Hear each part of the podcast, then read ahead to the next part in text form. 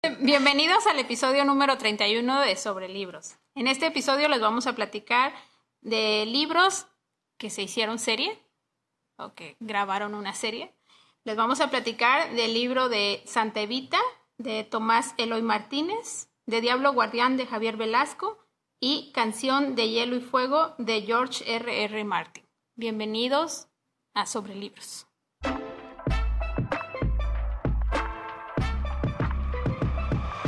Sobre Libros, un espacio para hablar sobre lo que más nos gusta.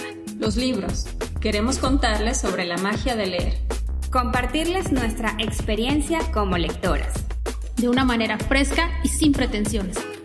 Sobre libros. Es un podcast de Leyendo Leyendo.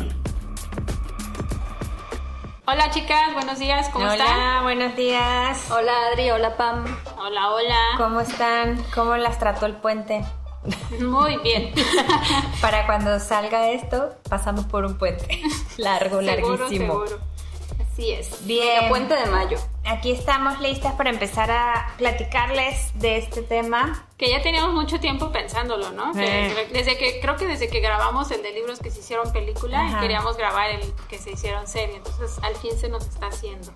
A mí me emociona Ah. hablar de este libro que voy a hablar. Y ahora que estamos en el mundo lector, nos damos cuenta de que realmente hay muchas series que vienen de los libros, ¿no? Y luego esas series repotencian la venta La de ven- libros como Gambito de Dama. Ah, yo quería hablar de ese. Pero ya no lo leí, me encantó la serie. A mí no me atrapó, no sé por qué, pero ¿En serio? no me atrapó. Yo no la vi. Y eso Ay, que ella me encanta. La actriz me cae muy bien. Me parece como... Misteriosa. Ajá, parece como una elfa.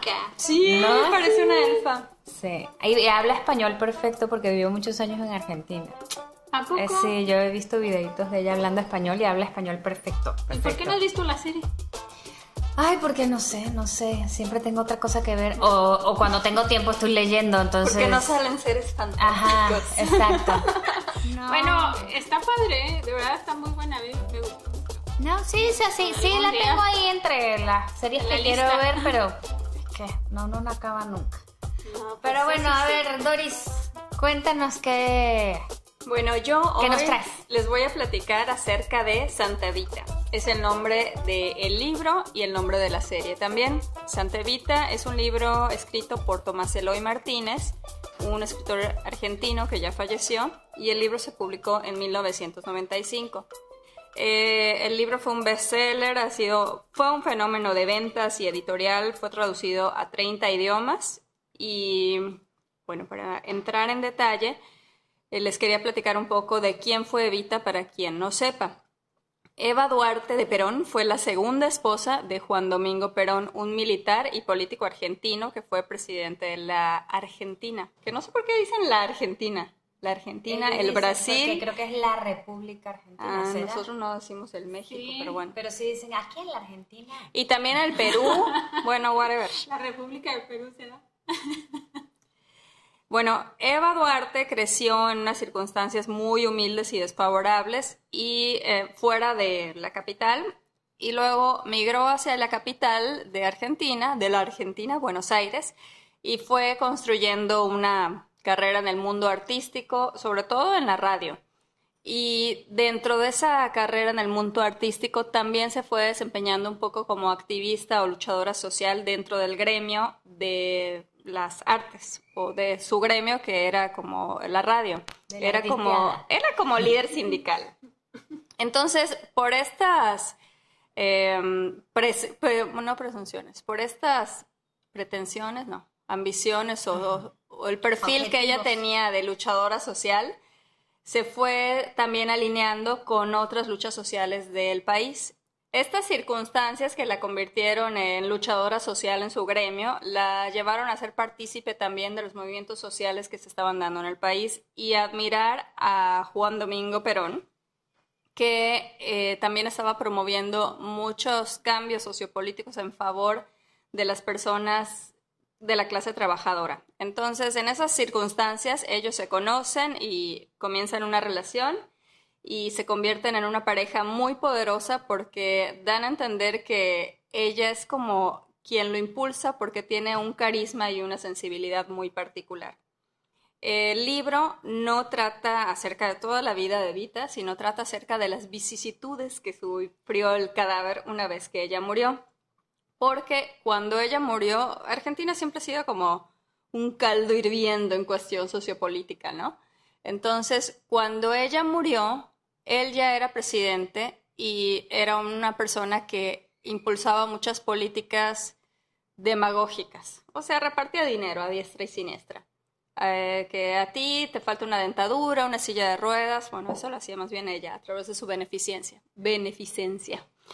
Y bueno, cuando murió Eva Perón, embalsamaron el cadáver porque a él le, bueno, tenían el proyecto de hacer un mega monumento que iba a ser más grande que la Torre Eiffel, que era el monumento al descamisado.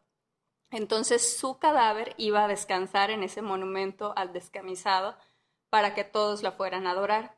Sin embargo, mientras la estaban momificando, embalsamando, fue un proceso, fue un proceso como de varios años hasta que ella ya pudo estar en un estado de conservación adecuado para que se quedara ahí para siempre.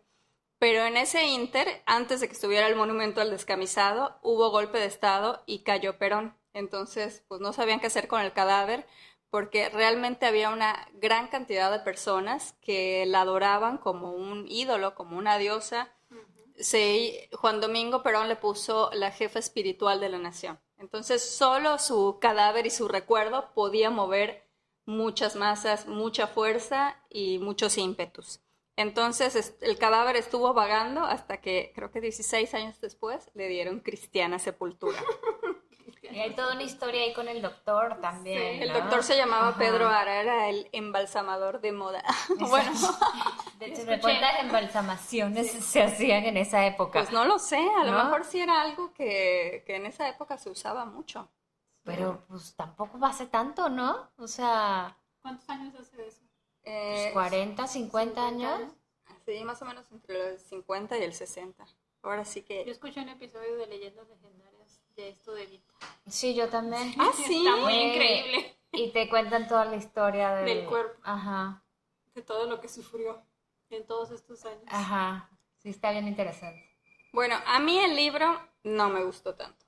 Porque a pesar de que fue bestseller y una reseña de Gabriel García Márquez fue que era el libro que siempre había querido leer. ¿Cómo crees? El escritor dice que es una novela escrita con una técnica periodística. El caso es que mezcló hechos con ficción y a mí me revolvió, porque si lo lees parece que estás leyendo una novela histórica, pero también hay muchas cosas ficticias.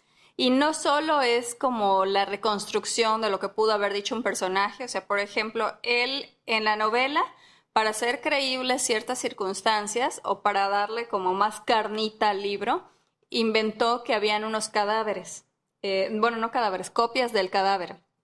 Entonces, cuando ellos trasladaban el cuerpo... no, sí, sí, es un invento de él. Cuando ellos, no sé si de él o de la cultura popular, pero esas copias nunca existieron. Entonces, cuando tú lees el libro, realmente crees que existieron estas copias porque con las copias como que distraían a la gente para ver dónde estaban, para que no supieran dónde estaban. Y entonces esta parte de los saltos en el tiempo me confundió mucho. A lo mejor si fuera Argentina, como que puedo recurrir a más hechos históricos que, que he vivido o aprendido desde la niñez, pero al yo no saber mucho de la historia argentina, me confundió demasiado. Se fueron saltos en el tiempo que fueron muy confusos para mí.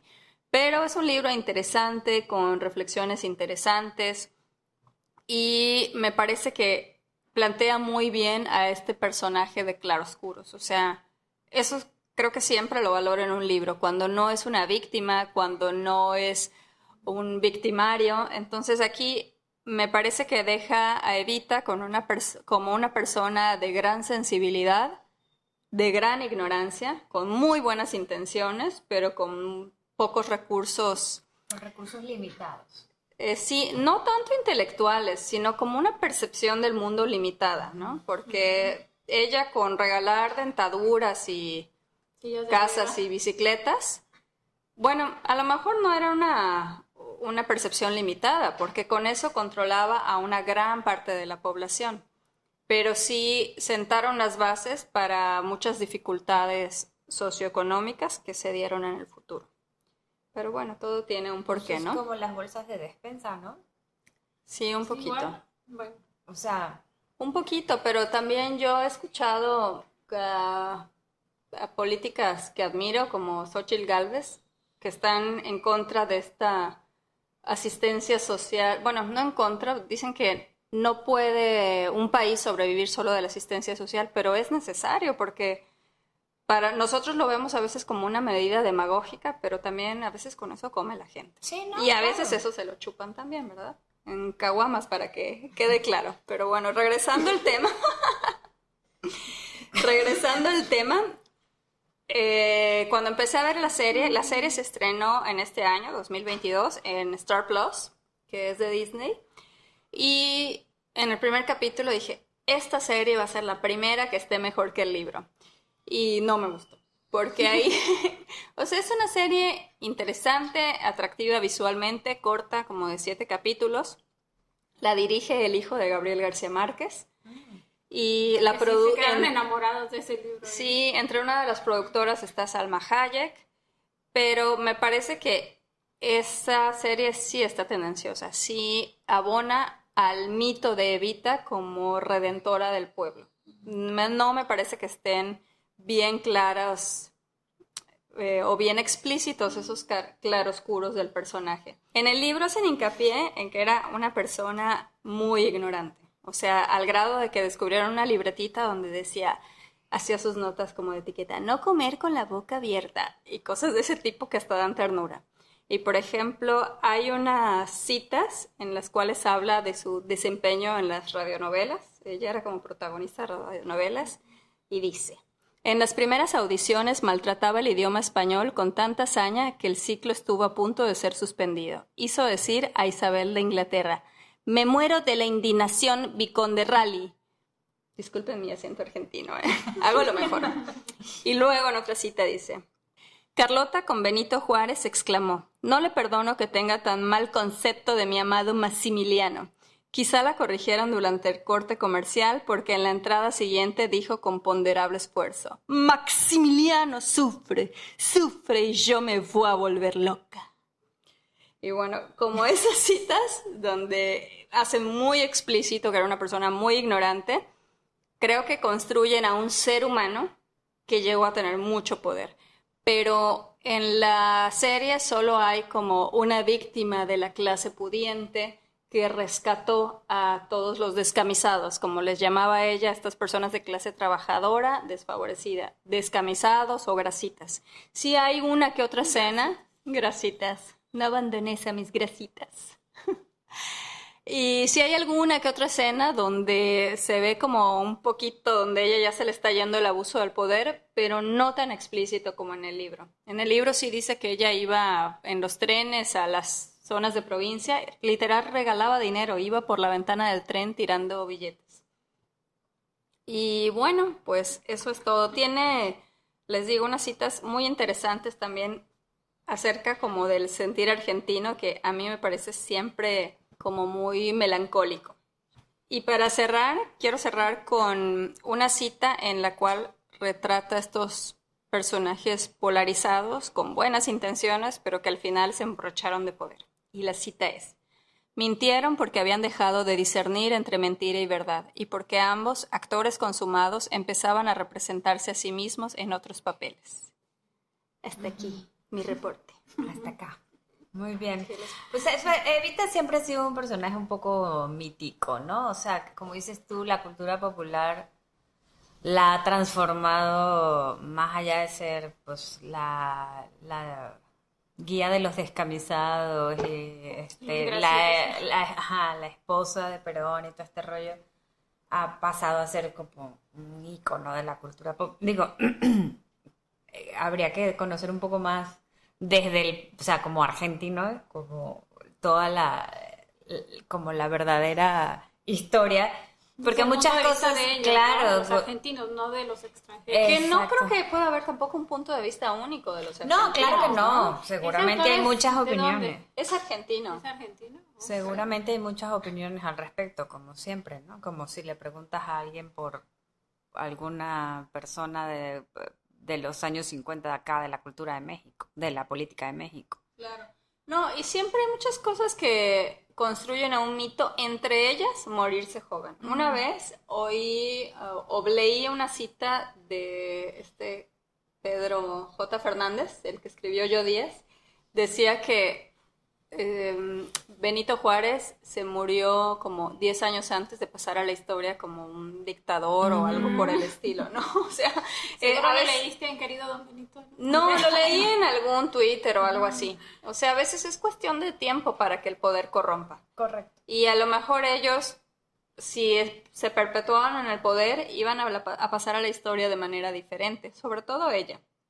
Tiene una parte muy trágica porque me- tanto el libro como la serie dan a entender que él ganó gracias a ella, porque ella era la que manejaba el poder del pueblo, ella era la que tenía esta empatía, esta cercanía, y la gente ya quería que ella fuera vicepresidenta, pero en eso se le atravesó un cáncer de útero y murió a los 33 años. murió súper joven. Y bueno, otras cosas que también han contribuido, como en la cultura popular, a ensalzar ese mito, es un musical de Andrew Lloyd Webber y eh, la película que protagonizó Madonna, que creo que está más o menos en sintonía con el musical. Y bueno, hay muchos otros personajes. yo vi esa película hace... Yo también la vi hace pero años. Yo no la vi. me acuerdo de Sí. nada. Madonna no tenía tanto Botox. Ay, no, pobre mujer, ya da pena. Bueno, a ver, Pan, cuéntanos.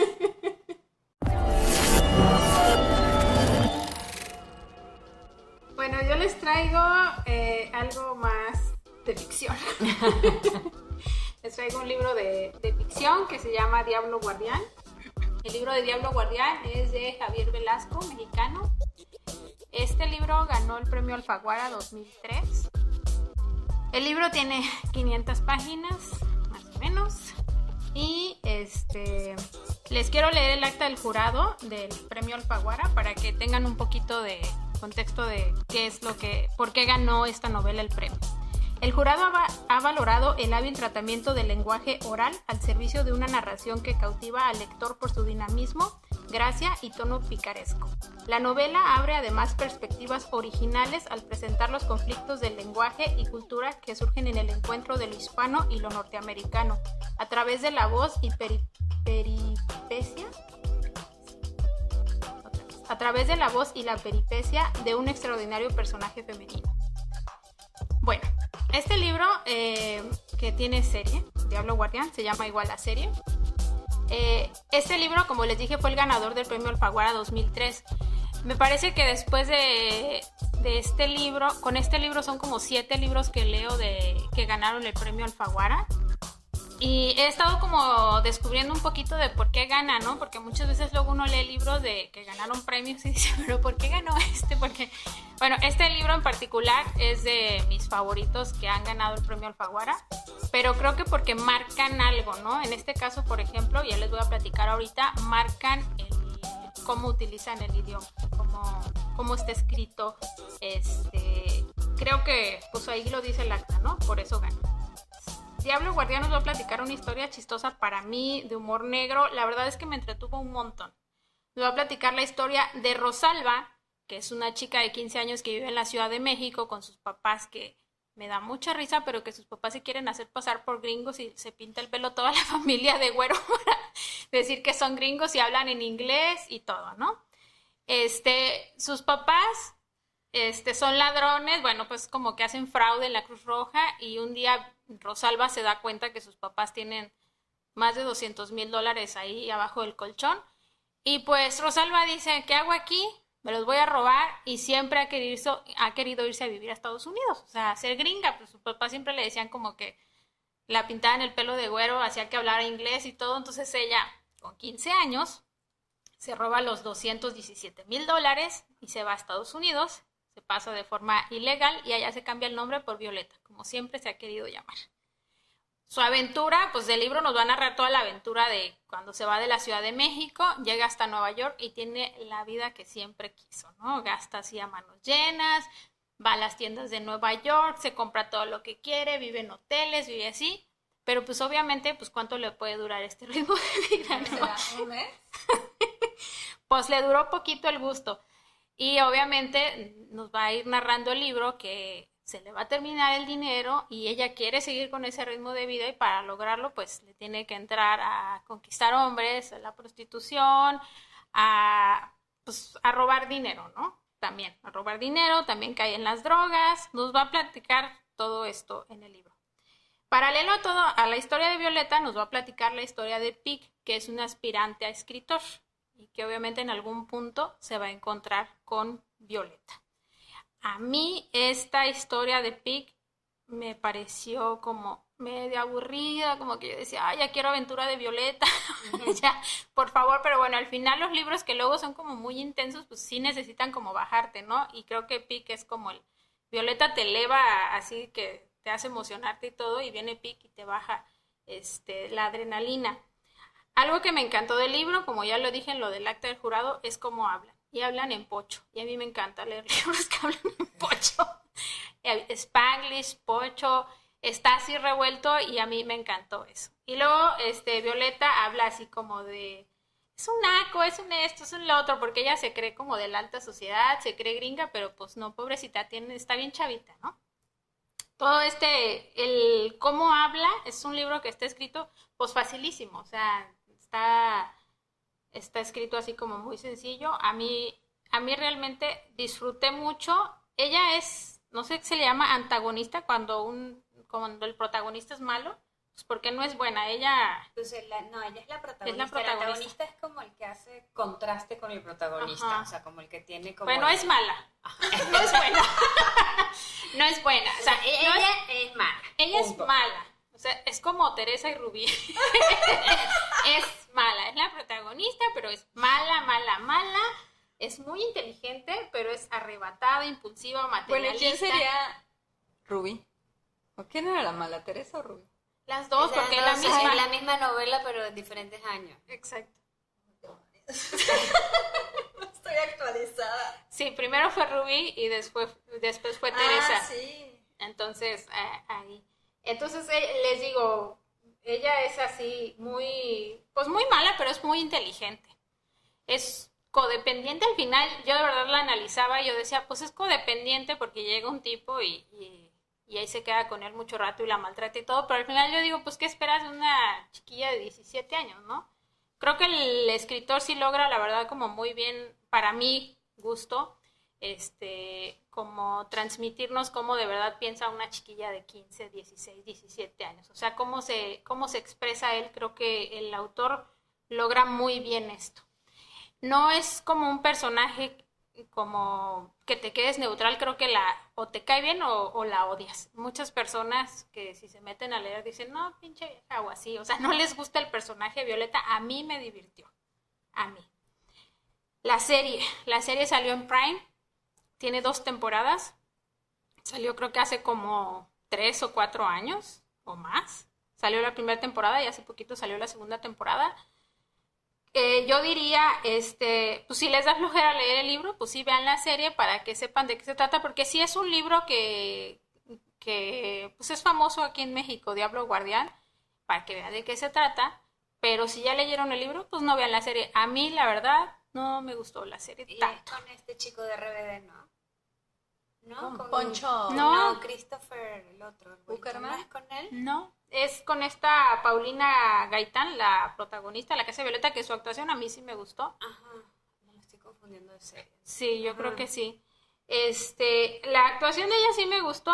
Luego ya saben que es como que luego se pasan de pornos porque como que salen muchas escenas muy así en la serie. Pero el Y- libro no es así, ¿o sí? Más, o- pero no, o sea, la serie creo que nada más lo que quieren es como entretenerte con eso, ¿no? Mm. Y es de Televisa, la serie, entonces tiene un poquito de toque de eso como que... ah, Morbo, ¿no? sí. Como de Fíjate telenovela. que todo el Sí, argumento- como telenovelesco, como que yo de verdad llegó un, perdón, Doris, llegó un momento en el que le adelantaba porque a mí sí me gusta ver cómo ponen este un libro en una serie o en una película, como que quiero ver si, si Sí, la adaptación cubrieron todos los puntos o no.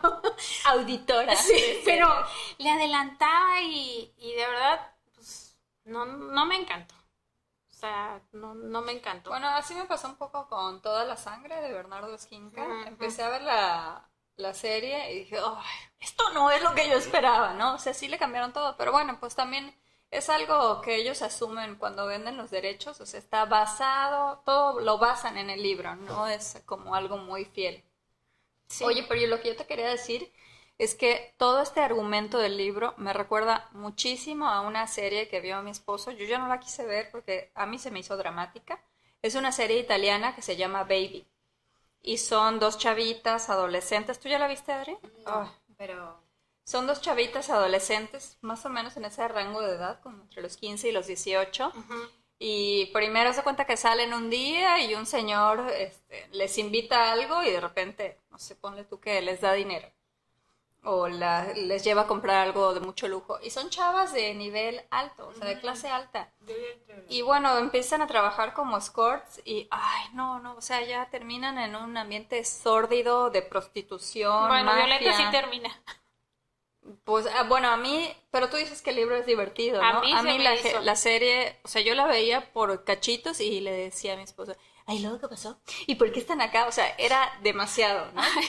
Porque es que, eh, no, además como mamá de niñas, dices, ¿en qué momento? Porque a una chavita de 15 años se la hacen tonta, literal, con chocolates. Sí. O sea, con una ropita.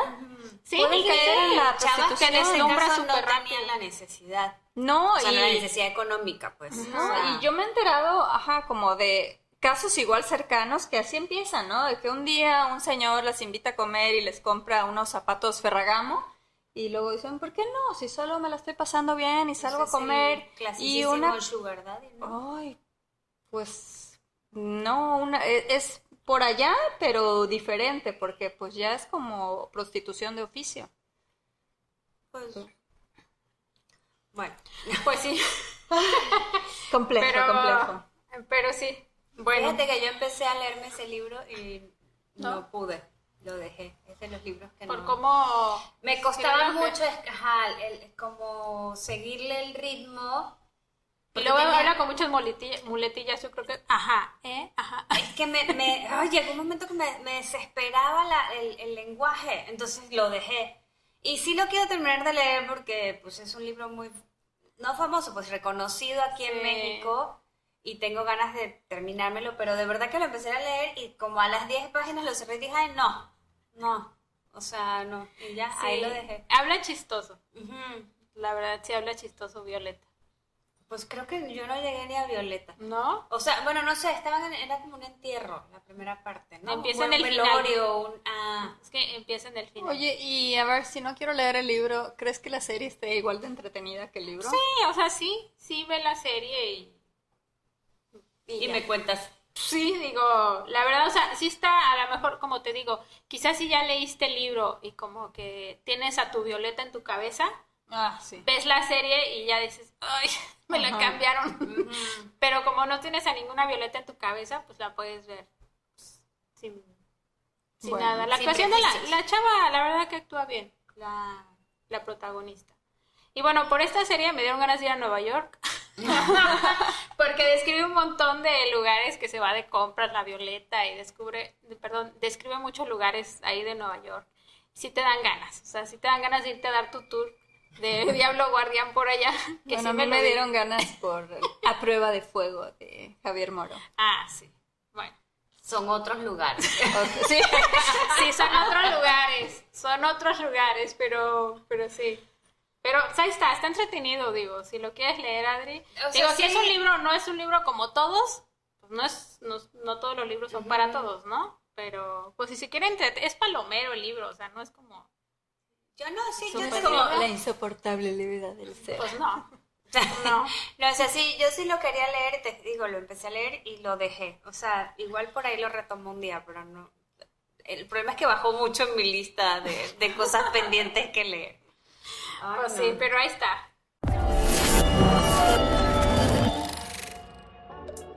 Platícanos, Adri, ¿qué nos traes? Uy, bueno, yo voy a como siempre, o como, bueno, no como siempre, pero Como en la como en mayoría de las ocasiones. fantasía. Ajá, y no solo fantasía, una saga. Pero bueno, creo que es una de las adaptaciones más famosas de los últimos años, entonces creo que vale la pena hablar de ella, porque además eh, son de mis libros favoritos. Yo les voy a hablar de Canción de Hielo y Fuego de George R. R. Martin o Jorge R. R. Martin. Mi primo, sí. Ahí le decía ahorita antes de empezar que ojalá me dejara el 0.5% de sus regalías, pero no, no creo. Ajá, bueno, no, este, este señor nació en Estados Unidos, en Nueva Jersey, en 1948, o sea, tiene 75 años. Es escritor y, y guionista y se especializa, este, como ya lo dijeron, en literatura fantástica y de ciencia. Es sionista. Sí. Ah, de ahí viene. Sí, o sea, sí, él trabajó varios años en Hollywood. O sea, él estudió, él es de hijo de una familia de obreros de Estados Unidos. Y, pero sí fue a la universidad, estudió periodismo, fue profesor y luego escribió, luego como que algunas cosas.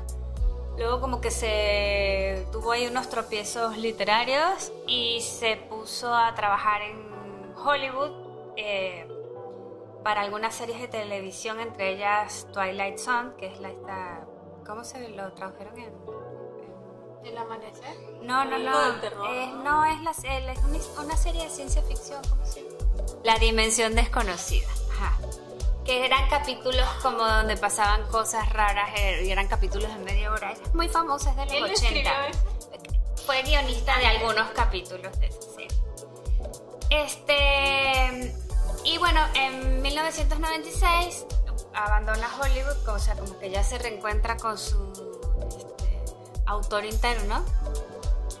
Y se va a vivir a Santa Fe, Nuevo México, y ahí empieza a escribir esta saga que la gente la conoce como Juego de Tronos, pero realmente la saga se llama Canción de Hielo y Fuego. Y el primer libro se llama Juego de Tronos, que fue el nombre que le pusieron a la serie, Game of Thrones.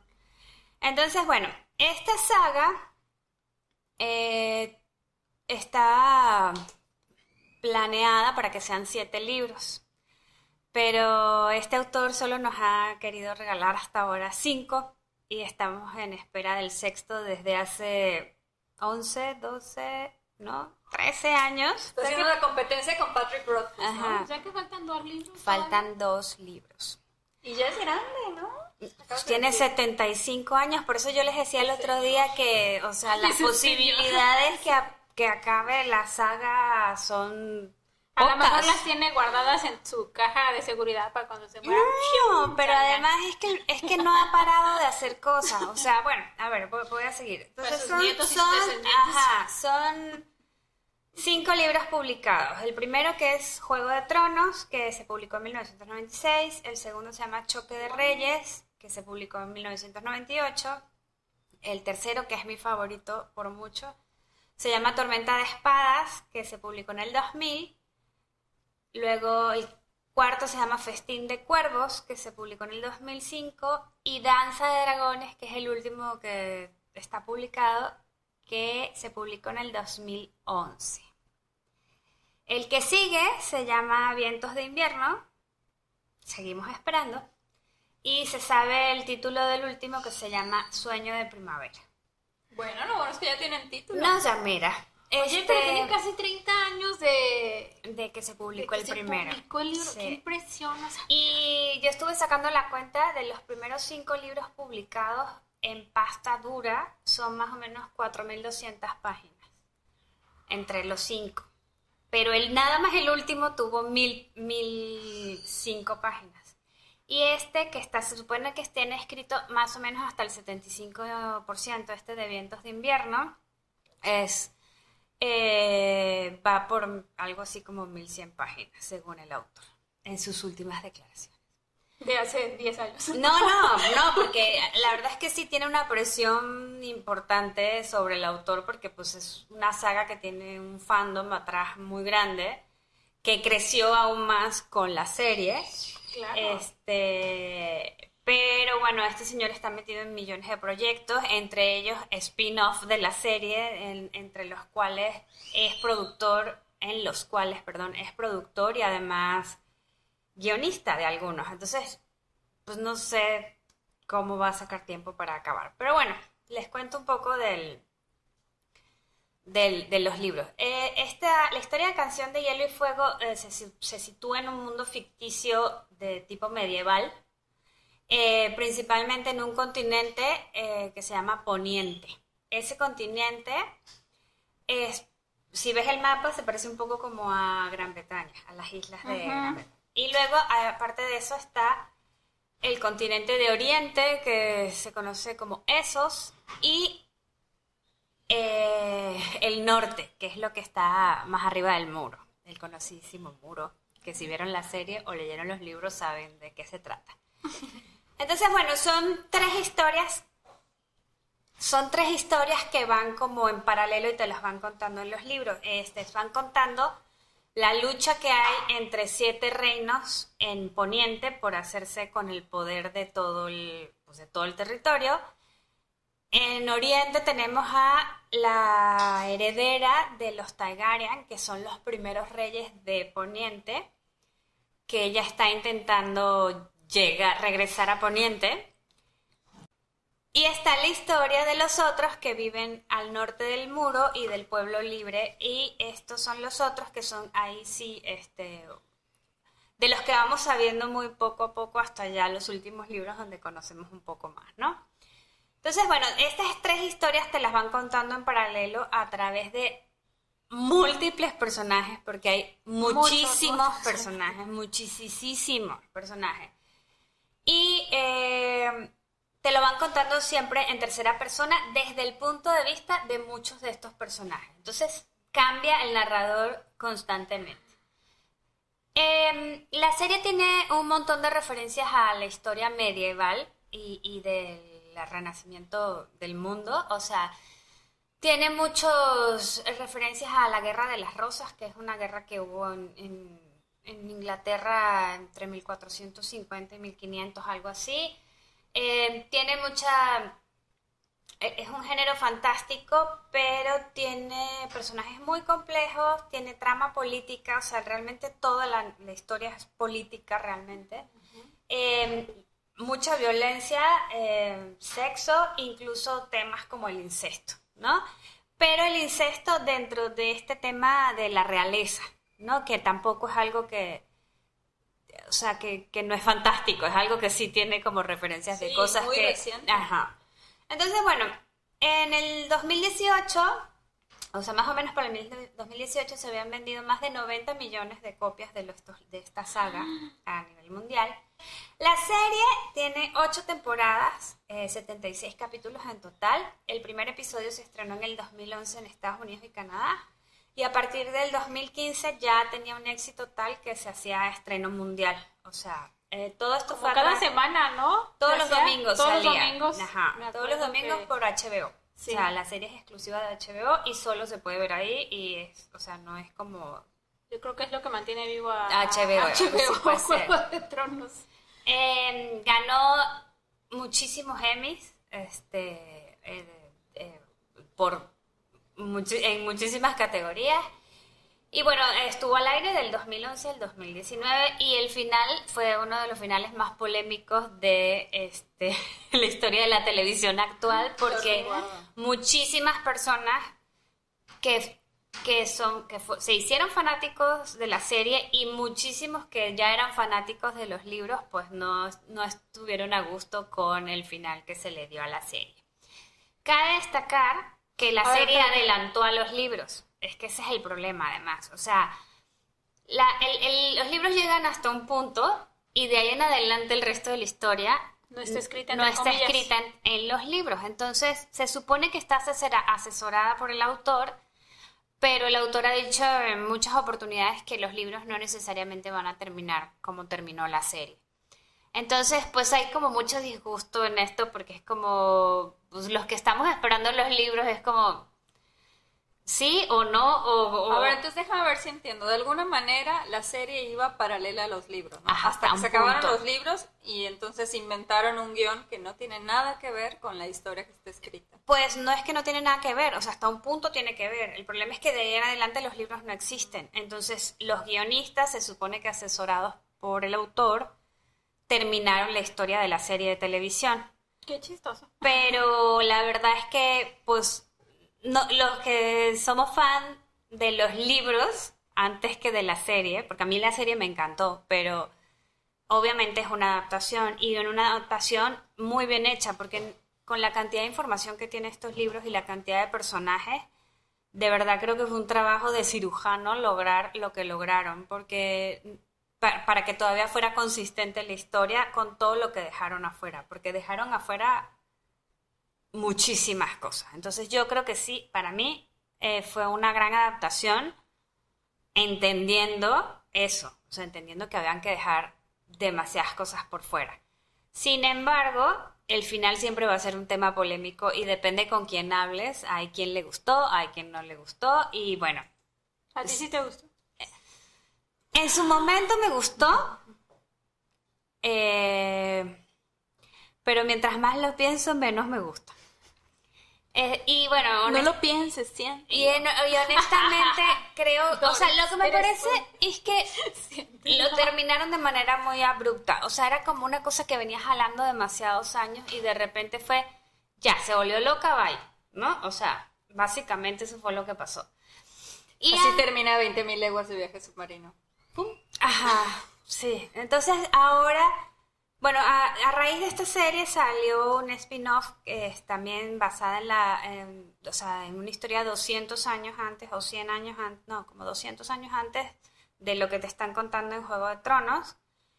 ¿La de la Eh, Casa del Dragón? Ajá. Y ahora va a salir otra que es eh, la historia de Jon Snow, ahora, aparte, después del final de la... ¿Y esto tiene libro, La Casa del Dragón? Sí, O sea- se llama Fuego, se, se llama Fuego y Sangre, creo, algo así. Este, yo ese sí no me lo leí. Ese Pero sí ya no me la leí. serie. Tampoco. No, no, te necesitaba desintoxicarme un poco de, de mis sentimientos con respecto a esta serie y a estos libros. Pero bueno, yo no les puedo dar como mucha más información porque es Es O sea, mucha, habría que mucha, mucha- hacer- La verdad es que creo que es muy, muy clara en todo lo que explicas, porque yo una vez es- estaba viendo yo, vi la serie, vi dos temporadas, sigo con la esperanza de algún día terminarla. Son muy largos los, los capítulos, los sí, son de capítulos. una hora. Este, pero en algún momento yo no entendía y yo me metí así a YouTube. Juego de Tronos for Dummies. y que me explicara los mun- lo- el reino y esto y quién contra quién y todo. ¿Y será que Creo no que lo explicaste muy bien porque si yo también de verdad sentía que era mucho y no entendía. O sea, a lo mejor no entendías por todos los detalles que omiten del libro, ¿no será? No, yo creo que la serie en sí misma se entiende. Te digo que yo sí creo que es una muy buena adaptación. Lo que pasa es que sí tienes que estar atento. O sea, porque, Anotando. Ajá, porque hay mucha información y como son tantos personajes tienes que entender quién es familia de quién, Sí. qué reino está en contra de cuál. Así o sea, como 100 años de soledad. no, no, no, no, no, no, no, no, nada que ver. Este, o sea, hay muchos personajes. ajá. Y de verdad que, no- o sea, No todos son de la misma familia como los Buendía. Eh, eh, es, eh, la verdad es que es muy interesante, además todas las estrategias políticas y todas las cosas que hacen para que el reino gane y el de acá no sé qué y envenenan a uno y le ponen un cuatro al otro, o sea, es, es de verdad de mi saga favorita, siempre lo será, espero que este señor lo termine porque si no va a ser una frustración muy grande, pero... Ahí está, y yo creo que es de esas cosas que cambió la televisión en cuanto a la en cuanto a la serie y, y que no se le va a olvidar a la gente en muchísimos años. Ahora, cómo lo presentaban, ¿no? O sea, No. yo, yo me acuerdo que cada domingo, yo ve, si entrabas a redes sociales, veías, hoy se estrena el episodio, el episodio tal de Juego de Tronos. Y yo, "Ay, Sí. estos otra vez con sus cosas. Y todos los domingos era lo mismo. Y me acuerdo justo cuando fue el último Capítulo. O sea, esa euforia, esa locura. No lo entendía yo. Ya lo he dicho en algún punto aquí en el podcast que cuando vi ya la primera temporada dije, ah, ahora entiendo la euforia de las personas, porque es una serie muy intensona. no, es muy intensa Muy, muy y intensa. es de verdad es muy buena. O Yo recuerdo a mis hermanos en el final, creo que de la serie, estábamos de vacaciones y tratando de conseguir internet, conectando una computadora y los dos así en la pantallita de la computadora y yo, ¿qué pasa? Es que es el final de Game of Thrones y yo, ¿pero qué? O sea, que no entiendo. es muy buena serie. O sea, es los libros son infinitísimamente mejor, obviamente, pero es una muy buena serie. O sea, hasta al menos hasta la casi la última temporada. O sea, porque si son esas series que ves ciertas escenas y dices, oh, oh my god, o sea, y tiene elementos, que es lo que a mí me gusta, tiene, tiene elementos mágicos. O sea, a pesar de que es una historia muy política y muy de estrategia, pues obvio, hay dragones, hay brujas, hay, ¿no? O sea, es como, es- al final es, pues, es fantasía, ¿no? Pero también es de estos libros que hemos hablado en otros momentos que tiene un universo construido Pero impresionante. Impresionante, O sea, no queda nada. Ajá, que tú dices, este señor, ¿cómo se le ocurrió todo esto? O sea, porque de verdad es admirable. ¿Y tú has leído entrevistas de cómo se le ocurrió todo esto? Sí, he leído muchas cosas. No, pues por eso también se tarda tanto en escribir, porque pues son cuadernos y cuadernos y que todo cuadre. Y en este punto también yo creo que hay mucha presión, porque él tiene que encontrar como solucionar todo lo que enredó Ajá. y, y además está la presión social y mediática de que obviamente el, el final que él escriba no va a satisfacer a- a- al, al 100%, ¿no? Entonces, bueno, pero bueno, yo sí, es un libro, una saga que recomendaré eternamente. Y para Es- mayores de 21, ¿no? Sí? Porque sí. está- es que está muy fuerte. No, sí, sí tiene muchísimo sexo, Mucha tiene sangre, mucho muchísima sexo. sangre, o sea, pero no es sangre, o sea, lo que pasa es que obviamente cuando lo ves eh, en la tele, o sea, visualmente, pues te impresiona más, pero cuando lo lees, pues no es, o sea, no es como tan tienes visual, razón, sí, entonces... Depende de la sensibilidad. A mí me pasa mucho que cuando leo algo digo, esto no lo podría ver. Ujú. Porque una imagen ya se me queda grabada para siempre. Y en, la, en el libro como que lo puedes regular más, ¿no? Sí, a mí me pasa razón. eso. Pero bueno, claro, yo nada más digo que esperen a que la termine o se muera y ya sepan que no la van a terminar. Pero son libros que yo sí yo recomiendo muchísimo. El, el tercer libro, para mí, es uno de los mejores libros que yo me he leído en la vida. O sea, esas cosas que de verdad no puedes parar. que Pero que sí casi tengo- que te estás duchando y estás... Pero sí tengo que leer uno o dos. para Sí, entender. sí, no, sí, sí, es, sí es una historia que va, que va, o sea, cronológica. cronológicamente. Y bueno, eso es hasta aquí mi reporte, como dice Doris. Este canción de Hielo y Fuego de George Martin. Y me estoy dejando muchísimas cosas afuera, pero pues es que si seguimos aquí con esto, bueno, me dan las 12 de Ay, la yo noche. también me dejé algo, pero sí se los quiero me contar. dan las uvas. Eh, como 10 años antes de que mi autor, Tomás Eloy Martínez, escribiera Santa Evita, escribió una novela de Perón, que esa sí tiene más como documentación histórica. Y ya él dio, investigó mucho de Evita y ya no, siguió con su vida. Y de repente un día recibió una llamada de unos exmilitares y le dijeron, te queremos contar la historia del cadáver. Y primero él pensó que era así como una broma o, o- sintió miedo porque dice que en la época de la dictadura así es como localizaban a quienes iban a torturar o secuestrar. O sea, les llamaban para ver que estuvieran en casa y luego iban por ellos. Pero el caso es que lo citaron y él acudió y eran los ex militares que estuvieron en esta operación de la desaparición del cuerpo y le preguntaron, pero ¿por qué? O sea, le preguntó, les preguntó, pero ¿por qué quieren contarme esto? Y ellos dijeron que como que ya no podían más con el peso de esa de La ese secreto. Y ya a partir de ahí él rescató todo lo que documentó, investigó un poco más y armó esta novela. Órale, eso sí está padre. O sea, como una buen, un buen dato. Así No es. me lo podía quedar. Gracias por escucharnos. Eh, les recordamos nuestras redes sociales. Estamos en Instagram como leyendo-bajo y leyendo-bajo y en Facebook como leyendo leyendo MX. Compartan este podcast con sus amigos, con su familia, con las personas que les guste leer. Bye. Bye. Bye.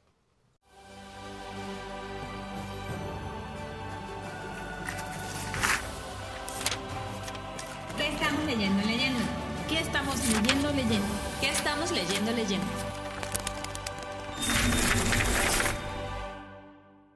Bueno, ¿qué estamos leyendo, leyendo? Yo estoy leyendo El tapiz amarillo, que es un cuento de Charlotte Perkins, me parece.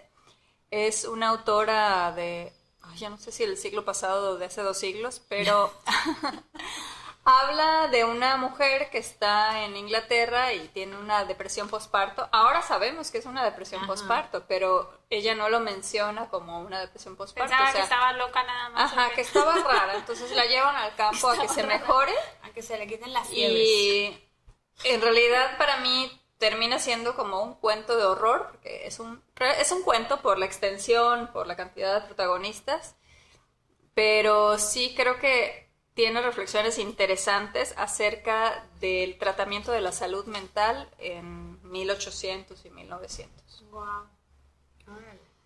Muy bien. Yo, este, acabo de terminar de leer cinco libros de Almadelia Murillo. Me lo- sea, le gustó. En lo que sí. eh, cuando fuimos a la, a la feria de libro de Mérida, estuve en la presentación del libro de La cabeza de mi padre y me compré el libro La cabeza de mi padre, lo empecé a leer y no manchen, qué librazo. Quiero hablar de él en un, en un episodio. No quiero decir mucho de ese libro ahorita porque lo quiero guardar. quiero platicar de ese libro. Pues me lo eché en tres días, es un libro cortito, son 200 hojas. Pero lo más maravilloso es que ya lo recomendé, ya lo leyeron muchísimas personas. Sí, yo por tu recomendación lo quiero leer. Lo leyó mi esposo, cosa rara. lo leyó en tres días. Órale. Me gustó. eh, y yo me fui a leer los libros de Almadelia, que son muy buenos. Eh, leí uno de cuentos, una novela, otro de cuentos. Y por ella me empezaron a gustar los cuentos. Pero bueno, ya tendré una oportunidad aquí en el, en el podcast de platicarles más de Almadelia Murillo, pero mientras pues se las recomiendo. Lean La cabeza de mi padre. Va. Sí lo voy a leer. ¿Y tú, Adri? Pues yo me acabo de terminar El Cuco de Cristal de Javier Castillo, que es un thriller que había leído así, o sea, como muchas recomendaciones. Eh. O sea, la verdad es que, o sea, sí es un thriller y sí te mantiene ahí como un poco este, atrapado, pero yo había leído como entre Goodreads y pues, internet, así como que el regreso esperado de Javier Castillo. Yo no me había leído otro libro de él. Eh, Es español, ¿verdad? Sí. Y el gran libro, y la la la. Y, y sí, o sea, sí es un thriller y sí te mantiene ahí como leyendo, pero no. No hubo algo que a mí particularmente me sorprendiera o me gustara como para tanto turun tun tun. Pero bueno, este, si les gustan los thrillers, se, se lee fácil. Solo lean. Pero no. Lean otro. No, si les gustan los thrillers, sí, o sea, se lee fácil. Digo, no está, no, son casi 500 páginas, o sea, no está chiquito.